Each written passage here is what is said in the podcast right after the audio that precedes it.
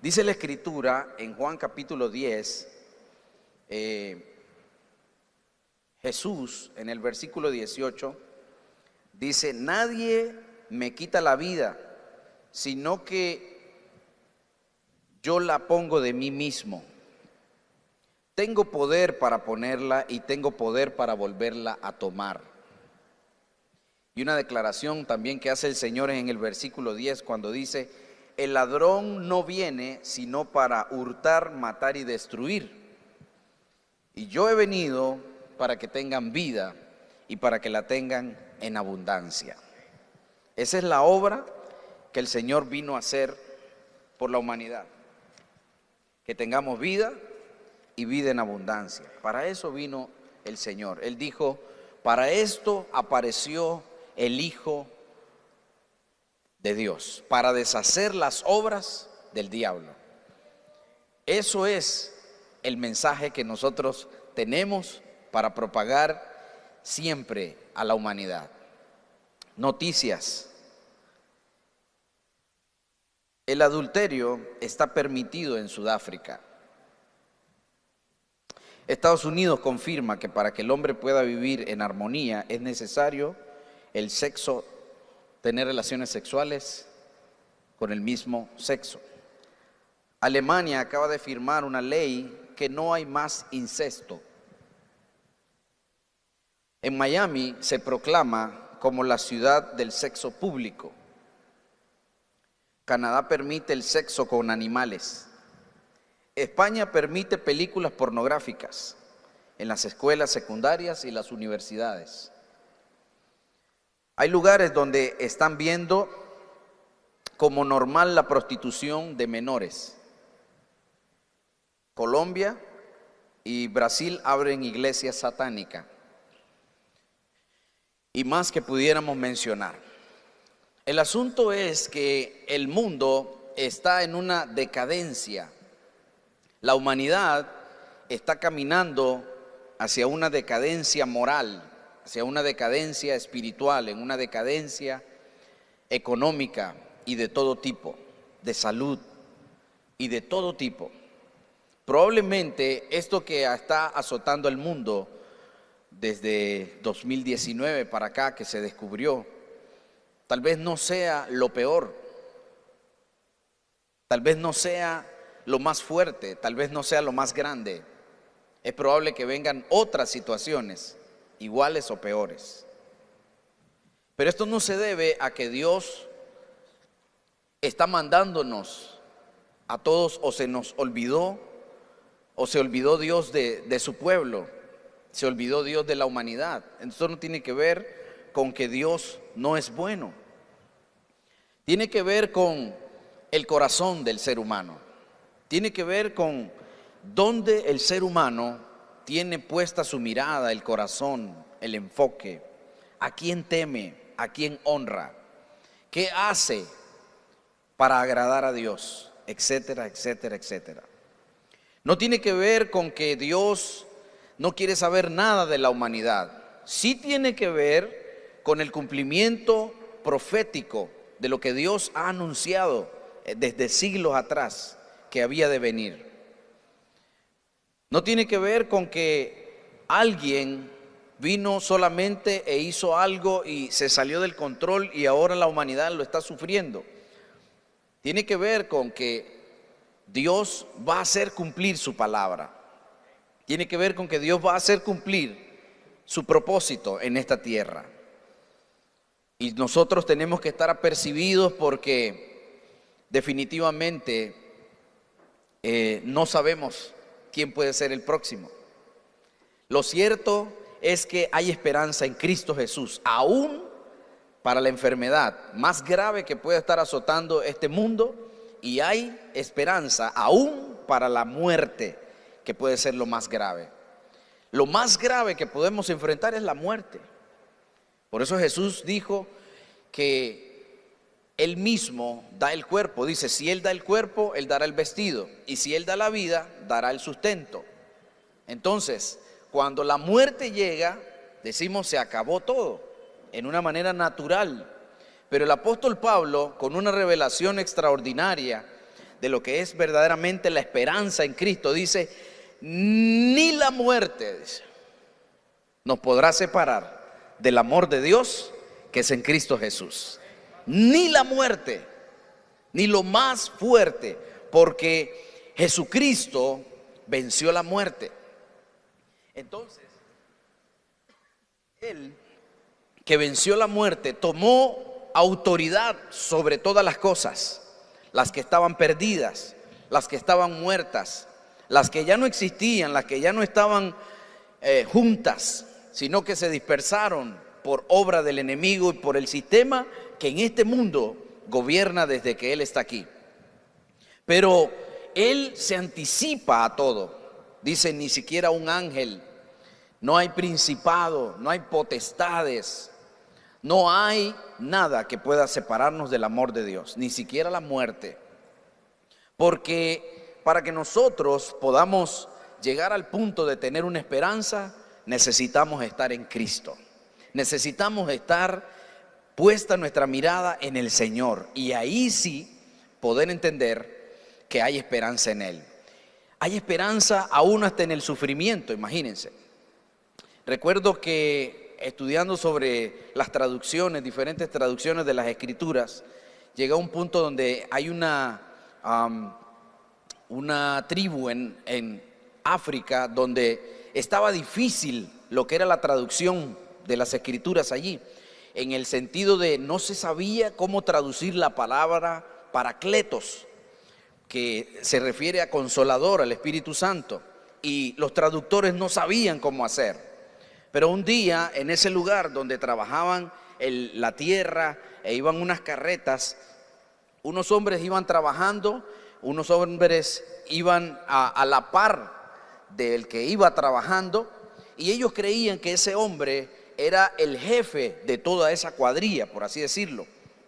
Entonces, de repente vieron que el que iba trabajando se cansaba y se caía desmayado o se le caía la carga porque era demasiado pesada para él y entonces este que iba a la par lo asistía y le ayudaba.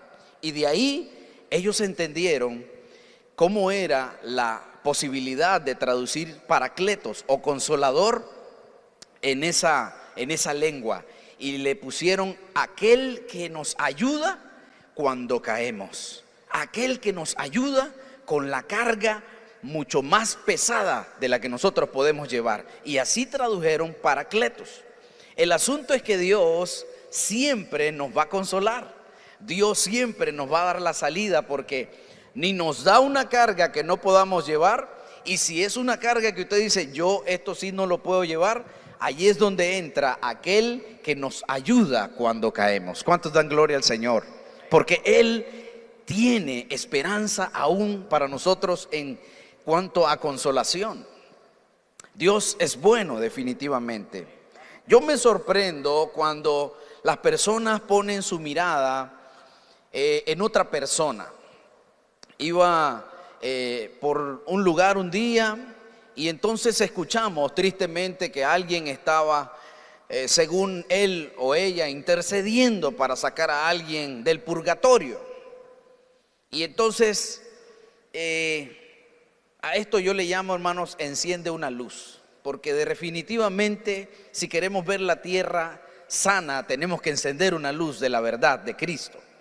Y la gente no puede seguir yéndose al infierno creyendo que otro ser humano te va a sacar del purgatorio, porque eso no es cierto.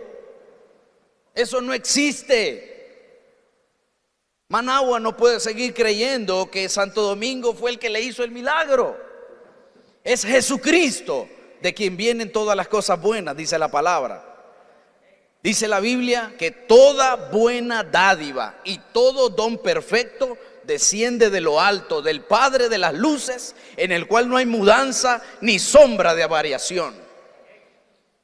Managua y todos los pueblos de Nicaragua debemos conocer y reconocer que solamente en Cristo, como decía el canto, se encuentra la salvación. No hay otro. Jesucristo da un mensaje absoluto y autosuficiente y dice, yo soy el camino, Yo soy la verdad, dice Cristo, y yo soy la vida. Usted dice, ah, como me preguntaron una vez, ¿usted no respeta no recuerdo si me preguntaba sobre el homosexualismo o sobre la idolatría, y entonces yo le dije, yo respeto, pero cuando tengo que decir la verdad, la tengo que decir. Es decir, no ofendo a las personas, porque no es ese el mensaje de Cristo. Cristo no estaba ofendiendo a las personas, Cristo hablaba la verdad y el Espíritu redarguye. Es diferente, no atacamos a las personas usted no se sienta atacado en este día. Porque no estamos atacándolo a usted, estamos atacando la mentira, las tinieblas. Todo velo que está cegando a las personas, a los niños, a los adolescentes, a los adultos. Estamos atacando esas, esas, ¿cómo se llama? Lo que se pone en los ojos, esas cataratas espirituales que ciegan al ser humano para que no entienda por más que escucha, que no oiga por más que escucha, que no vea por más que está viendo que Dios es bueno y que Dios salva cuando le clamamos a Él. Entonces cuando yo veo a personas que están desviándose, creyendo de que hay esperanza, si salimos de este gobierno y entra otro, dice, hay esperanza, Nicaragua será libre. Nicaragua va a ser libre cuando Jesucristo esté en el corazón de cada nicaragüense. Nicaragua no va a ser libre si se queda este gobierno o viene otro. Nicaragua será libre cuando Jesucristo gobierne mentes, corazones de cada ser humano, de cada nicaragüense. No ponga su confianza en nada ni en nadie más que en Jesucristo, el Hijo de Dios. No son tiempos para, para que nosotros divaguemos o nos desenfoquemos. Es un tiempo que verdaderamente, como dijo el salmista, alzaré mis ojos a los montes. ¿De dónde vendrá mi socorro? Mi socorro viene del Señor, que hizo los cielos y la tierra. Y claro que Él va a usar a su iglesia, así como usó antes un cuerpo, que era el cuerpo de Jesús para venir a hacer la voluntad del Padre, ahora necesita un cuerpo que es la iglesia para hacer su voluntad, para manifestar la voluntad del Padre. Que allí también les agradezco a todos los que estuvieron orando por mi persona, por mi esposa, por mi familia. Es tan importante tener una familia y uno de los grandes beneficios que tenemos cuando venimos a Cristo es que tenemos una gran familia. ¿Verdad que sí? ¿Usted se siente contento con el hermano, la hermana que está aquí hoy? Que somos parte de la familia del Señor. Y si usted se va a otro país y usted se va a otro continente, usted va a ver más y más y más familia de Dios. Es una bendición, definitivamente, saber que alguien está orando por nosotros. entonces yo me, sorprendo en ese sentido. Hay historias que a mí me, me cautivan profundamente. Por ejemplo, la historia o los sesenta y, pico de años que Mandela eh, dedicó para que la igualdad en la humanidad se diera. Es impresionante su historia. Es impresionante la historia del mismo Gandhi. Imagínense, una vez leí que en un, en un, este, en un año de sus estudios en secundaria, Gandhi estaba siendo muy... Eh, atacado por un maestro. Y dice él, eh, hubo un momento que el profesor me atacaba tanto que no me soportaba ni estar cerca de él.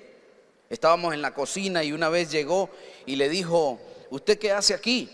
¿Usted no sabe que un cerdo y un águila no pueden estar juntos?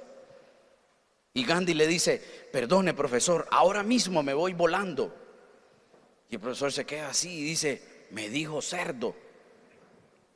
Después el profesor quiso desquitarse y le puso un examen difícil, diferente al de los demás. Y Gandhi contestó todo y entonces el profesor le mandó el examen y le puso bruto.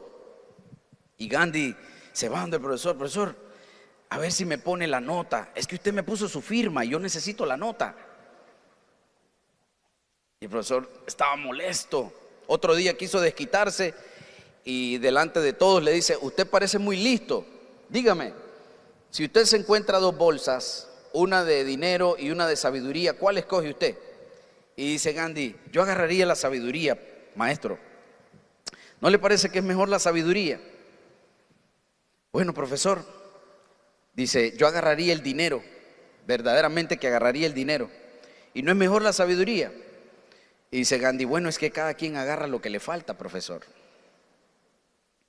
Y hay historias tan impresionantes cuando usted lee, por ejemplo, deportistas, caudillos, políticos, gente que ha venido a este mundo y tienen historias sorprendentes, gente que vino y ahora cuenta sus historias de cómo fueron tan pobres cuando eran niños y cómo llegaron a prosperar tanto económicamente que uno se queda y ellos van por todas partes contando sus testimonios y diciendo qué fue lo que les resultó, qué les funcionó para ahora ser millonarios. Y la gente asiste a esas conferencias donde hay alguien que ahora es millonario, pero un día fue pobre, porque tenemos sed de salir de la pobreza. Tenemos sed de salir de, de lo que este mundo está ofreciendo. Pero si ustedes se fijan, Ninguno ha podido cambiar la historia de la humanidad como Jesucristo. Y puede cambiar más, porque la historia más poderosa que yo conozco supera la de Gandhi, supera la de Mandela, supera la de cualquier presidente que ha venido a este mundo, de cualquier líder que ha venido a este mundo. La historia de la cruz, la historia de Cristo, la historia que cambió, que fue tan impactante desde sus anuncios en los antiguos profetas. Es impactante cómo Jesucristo es anunciado y puesto en un lugar como el más importante de toda la Biblia. El personaje más importante en las escrituras se llama Jesucristo. De Él se habla antes, durante y después, porque Él es el centro, Él ocupa la preeminencia allí. Fíjense cómo eh, es preservada incluso la simiente de Jesucristo desde Abraham, como Mateo se toma el tiempo y dice 14 generaciones desde Abraham hasta David, desde David hasta la deportación de Babilonia, de la deportación de Babilonia hasta Cristo, 42 generaciones fueron preservadas. Entre esas 42 generaciones que fueron preservadas, es impresionante cómo el escritor señala la forma en la que el Señor va preservando esa simiente desde Abraham para salvar a su pueblo y salvar a la humanidad. Dice Pablo, el misterio que fue oculto desde los siglos, pero que ahora nos fue revelado a nosotros por el amor de Dios que es en Cristo Jesús. Y cuando vemos esta parte, nos sorprendemos porque toda la vida de Cristo desde su anuncio, su nacimiento. Imagínense, alguien puede confundirse y pensar y decir que ni aun Cristo puede hacer que cambie esta humanidad. Yo les digo que sí, definitivamente que sí. La única persona que puede cambiar este mundo es Jesucristo. Solo que el hombre tiene que hacer una pausa y volvernos a Dios. El hombre tiene que cambiar de posición, en una posición de enemistad a una posición de amistad con Dios.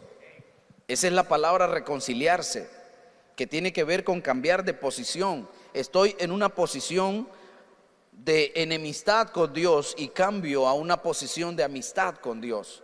Por eso dice que Él nos reconcilió con el Padre y nos ha dado el ministerio de la reconciliación. Entonces cuando nosotros vemos a Jesús en su ministerio diciendo, yo pongo mi vida, nadie me la quita. No es que me están quitando la vida, es que yo la estoy poniendo porque tengo poder para ponerla y tengo poder para volverla a tomar. Eso no lo dijo nunca nadie. Tal vez algunos seguidores después, siguen hablando de esa persona, que lo recuerdan, etcétera. Pero yo no conozco a otro que haya dicho, yo pongo mi vida y vuelvo a tomarla.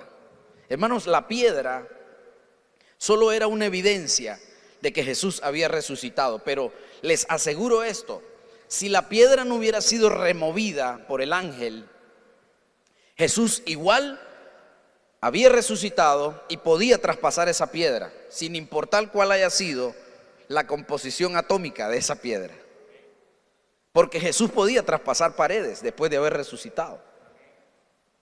O sea, no fue que la piedra fue removida y entonces el Señor dijo, no está la piedra, voy a aprovechar. No, no, no, no, no. Dijo el Señor, yo soy la resurrección y la vida. Yo pongo mi vida y la vuelvo a tomar, dijo el Señor. No es que alguien me quita la vida. No es que caí en manos de alguien que vino y dijo, como en aquella ocasión, Pilato le dijo, tengo poder para soltarte y tengo poder para azotarte. Le dijo como queriendo eh, insinuar, tu vida está en mis manos. Y Jesús le dijo, no tienes ningún poder sobre mí. Ningún hombre tiene poder sobre Cristo. Ningún hombre ha tenido poder sobre la persona de Cristo. Cristo dijo, yo pongo mi vida y tengo poder para volverla a tomar. Enséñenme a alguien que ha hecho eso. Enséñenme a alguien que por lo menos lo ha dicho. Cristo lo dijo y Cristo lo hizo. Porque Él es, Él fue y Él será por los siglos, de los siglos, de los siglos, de los siglos, de los siglos. Él no cambia. Él no deja de existir. Por eso es que los ángeles, aquel ángel le dijo a las mujeres, ¿por qué buscan entre los muertos al que vive? ¿Por qué busca Managua entre los muertos al que vive? ¿Por qué? ¿Por qué buscamos? ¿Por qué confiamos más en otras cosas? ¿Por qué no tiene que ser verdaderamente que la obra de Dios se manifestó en nosotros? Que la mano poderosa de Dios nos libró. Que Dios usó algo alguien sí, pero Dios estaba en medio de todo eso. En medio de esa obra estaba la mano, la voluntad y el propósito de Dios. Propósito eterno que nos libra. Mire, Dios mueve circunstancias, espacio, mueve personas. Dios si tiene que mover una montaña, la mueve. Dios si tiene que hacer detener algo, lo detiene. Si tiene que mandar algo desde un punto hasta otro punto, lo hace. Pero Dios es poderoso, suficientemente poderoso para socorrer a todo aquel que clama. Por eso nuestra esperanza está en Cristo, definitivamente. Nuestra esperanza está en Jesús. No hay una persona que pueda tener la capacidad y el poder de darnos la esperanza que nos da Jesús. Entonces, ¿qué hacemos con este mundo? Con estas noticias u otras que hay alarmantes las que desconocemos,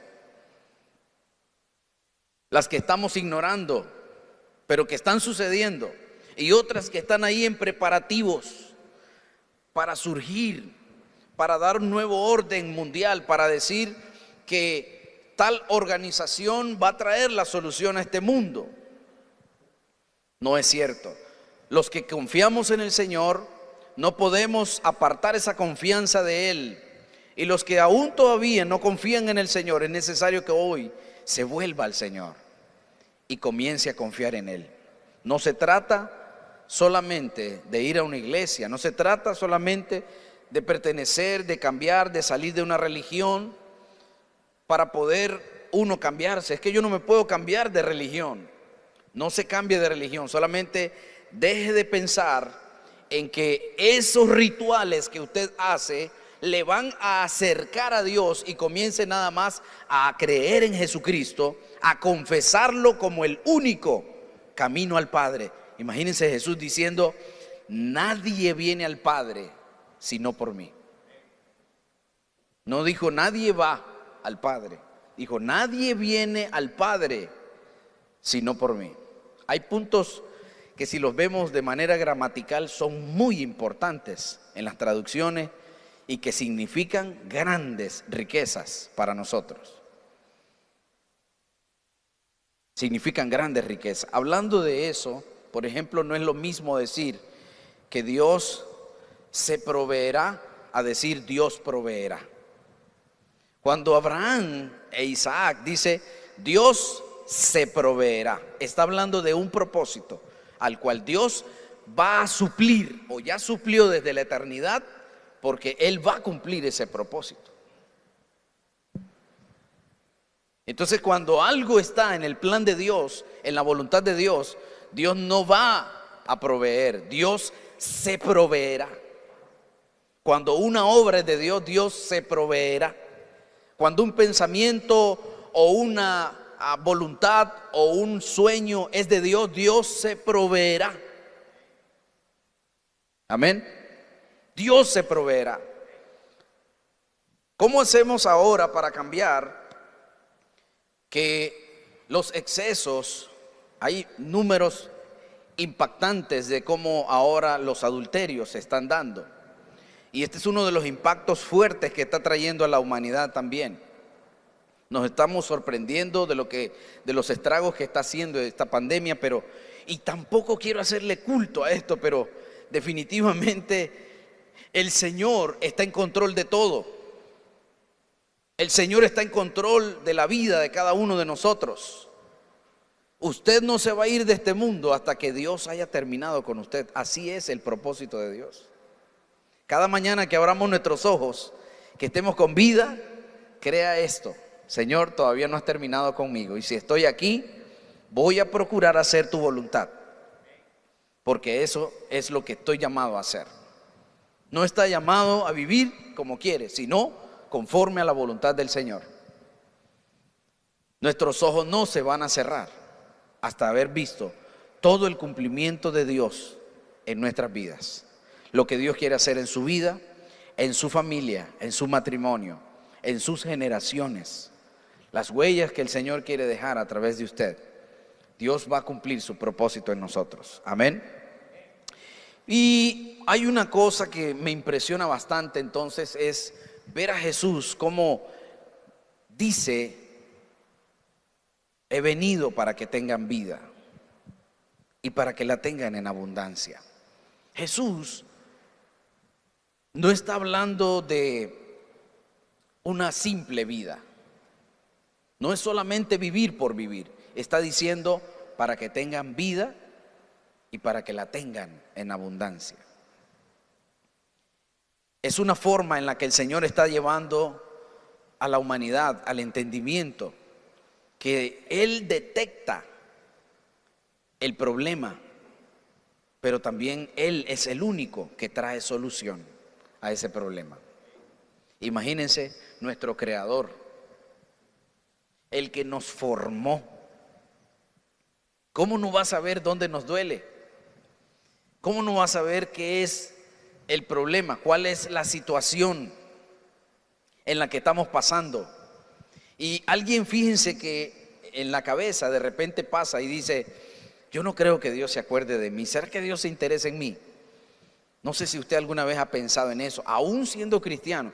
Yo le quiero decir algo. Mire, Dios habla de una oveja. Dios habla de una moneda. Dios habla de un hijo. O sea, aquí no está hablando de 100 ni de 500. Un hijo. De un hijo. De una oveja. Que dice, voy tras ella.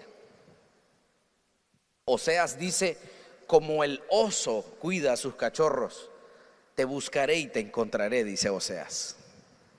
Y el oso tiene una característica bien impactante que dicen los que estudian acerca de los animales. Nunca te entremetas entre un oso o una osa y su cachorro. Es cosa terrible. Y Dios dice, como una osa, te buscaré, te encontraré. Y si ya lo encontró, hermanos, nadie se puede meter con usted. Ahí está bien protegido, ahí está bien seguro. Entonces Jesús trae esa esperanza donde personas pueden decir, yo no creo que Dios se acuerde de mí. ¿Será que alguien? Y eso lo, lo basamos porque de repente nadie nos visita.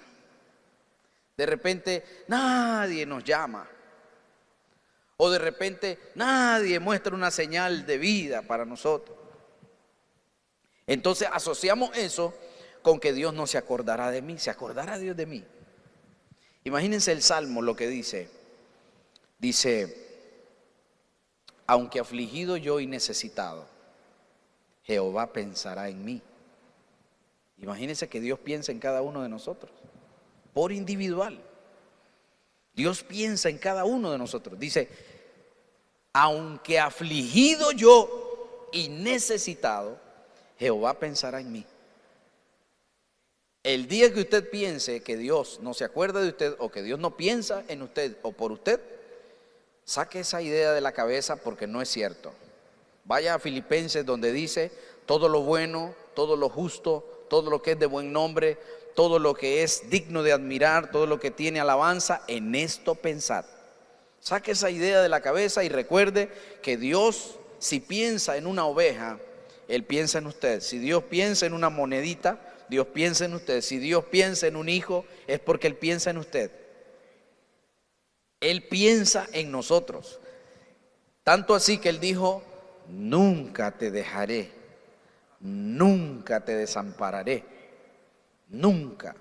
Siempre te ayudaré, dice, con la diestra de mi justicia. Hermanos, en el único que tenemos esperanza, yo no encuentro otro en ninguna historia. No puedo encontrar otro, por muy Michael Phelps que sea. Y es impresionante. Estaba viendo cómo entrena, cómo se mantenía para llegar a tantas medallas. Y a los demás también. En deportes, es impresionante. A mí me gusta mucho el deporte. Por eso casi asocio siempre eso. Pero esperanza solo en Cristo. No hay otro nombre dado a los hombres en el cual podamos ser salvos.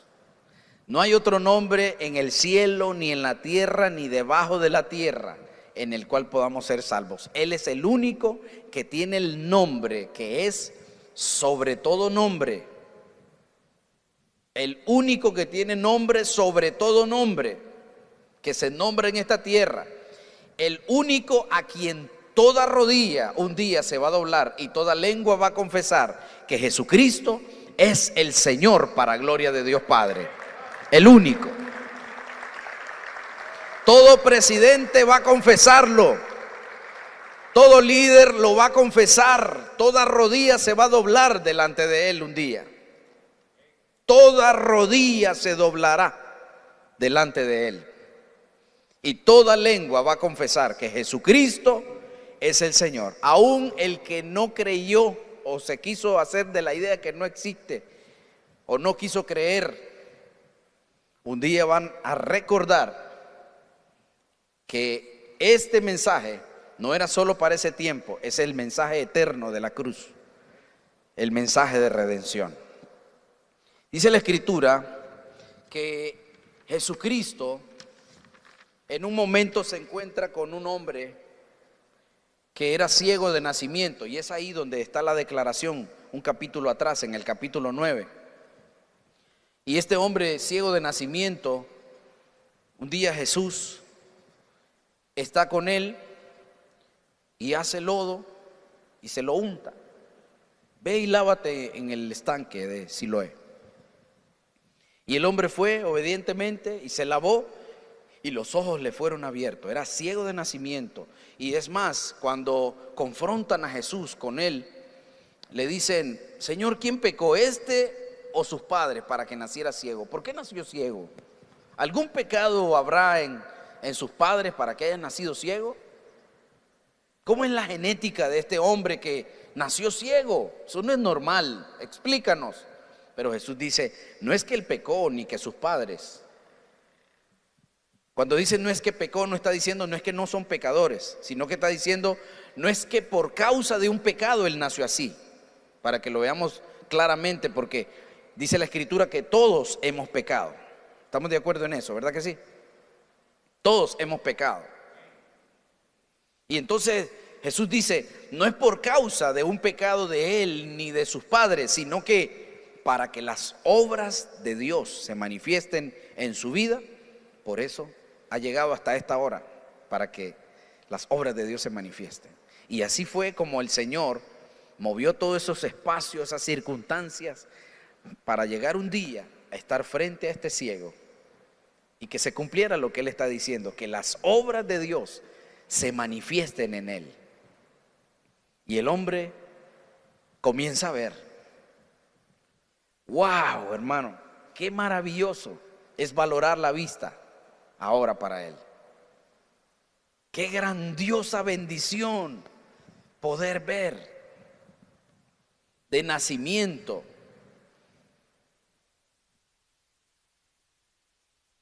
Y llega el punto que Jesús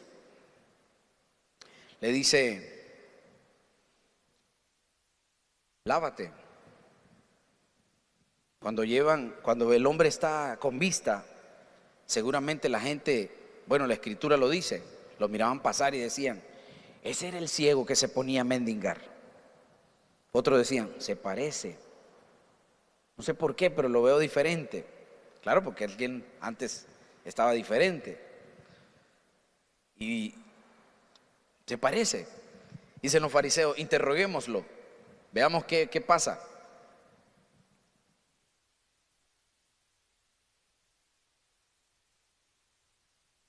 ¿Cómo fue? ¿Quién fue? Y dice, bueno, esto fue lo que ocurrió. Yo estaba ciego, él hizo lodo, me untó en los ojos y me dijo, lávate en el estanque. Y lo hice y aquí estoy. Y entonces, es un profeta, dice él. ¿Cómo? Es un profeta. O sea que afirma que es el Mesías. Y comenzaron a decir entre verdades y mentiras hasta el punto que él dice, mire, yo no sé Definitivamente lo que yo les sé decir es que ahora veo. Antes no miraba y ahora veo. Aquí está la prueba indubitable de que ahora veo. Ahora los veo. Y esa parte es la que también me impresiona cómo es el Señor Jesús viene trayendo. Ah, llaman hasta los padres incluso. Llaman a los padres y dice, este tu hijo que nació ciego de nacimiento, dice que fue Jesús el tal Jesús que lo sanó. ¿Ustedes qué dicen? Bueno, él ya está grandote, dicen los padres. Pregúntenle a él. ¿Por qué no le preguntan a él? Ya le dijimos, pero queremos saber de ustedes.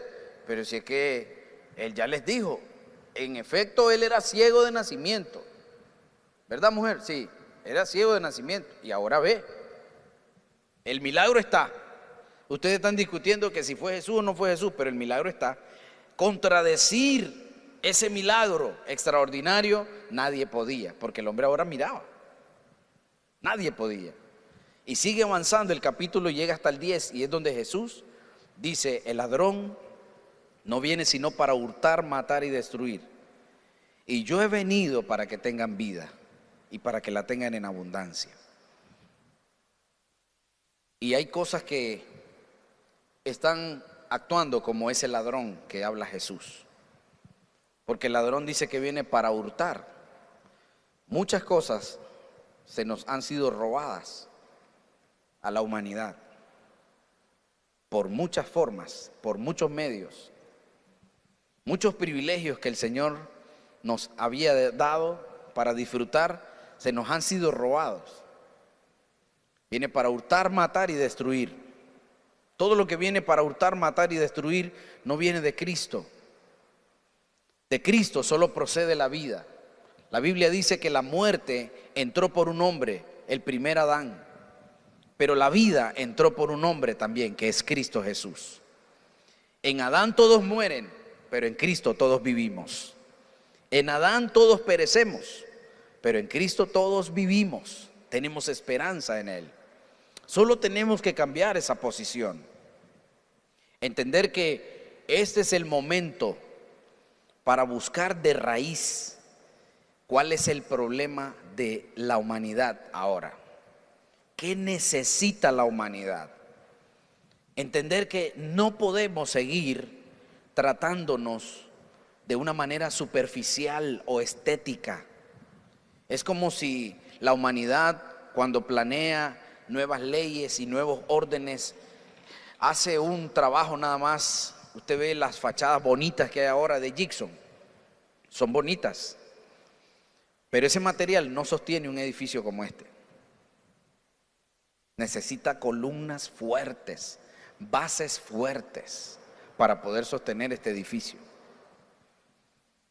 Entonces, no podemos seguir tratando de manera superficial. ¿Cuál es el problema? La Organización Mundial para la Salud ahora cambió las edades para alargar, según ellos, la edad del ser humano. Entonces ahora es un joven desde los, creo que desde los 18 hasta los 65 años. Y es un niño desde 0 a 17. Y después de los 100, entonces sí ya es un anciano. Pero Jesús dijo esto, nadie puede, por mucho que se afane, añadir un codo a su estatura. Claro que la traducción original dice, nadie puede alargar más su vida de lo que Dios ya la preparó, de lo que Dios ya la tiene marcada. Nadie puede. Si Dios es misericordioso y puede venir la obra de Él a cada persona, pero Dios ya sabe nuestro punto de llegada y nuestro punto de partida a esta tierra. Algunos, para algunos habrá el privilegio de ver al Señor en su venida, de experimentar ese acto tan sobrenatural, tan sobrenatural de ser transformados por el poder de Dios. Otros, aunque muertos, pero serán resucitados primero. Dice la Biblia que a la final trompeta, los muertos en Cristo resucitarán primero. Y luego nosotros los que hayamos quedado, dice Pablo, seremos transformados juntamente con Él. Jesucristo basta, hermanos. Jesucristo es la esperanza para la humanidad. Dicen en, algunos deportes, tenemos que jugárnosla. Hay que jugársela, hermano tenemos que decirle a la gente, Jesucristo, yo necesito tantos millones para salir de, de esta situación. Más que tantos millones que necesite una nación, es a Jesucristo. Porque esos millones se van a acabar. Esos millones perecen. Pero Jesucristo y el que hace la voluntad del Señor permanecen para siempre. Es Jesucristo a quien necesitamos. Guerras, hambres, necesita, necesidades. Hoy en día se está cumpliendo lo que el apóstol Pablo dijo. Dice que vendrán tiempos donde hombres serán amadores de sí mismos van a preferir los deleites más que a Dios. Ingratos, desobedientes a los padres, rebeldes, calumniadores, intemperantes, crueles, blasfemos. Personas que están preocupados, como los seguidores del Señor Charles Russell, que son testigos yo no sé de qué, pero de Jehová no. Porque el único que ha visto al Padre es Jesucristo. Él dice, el que me ha visto a mí ha visto al Padre. Por favor, no busque entre los muertos al que vive. No es Charles Russell, es Jesucristo.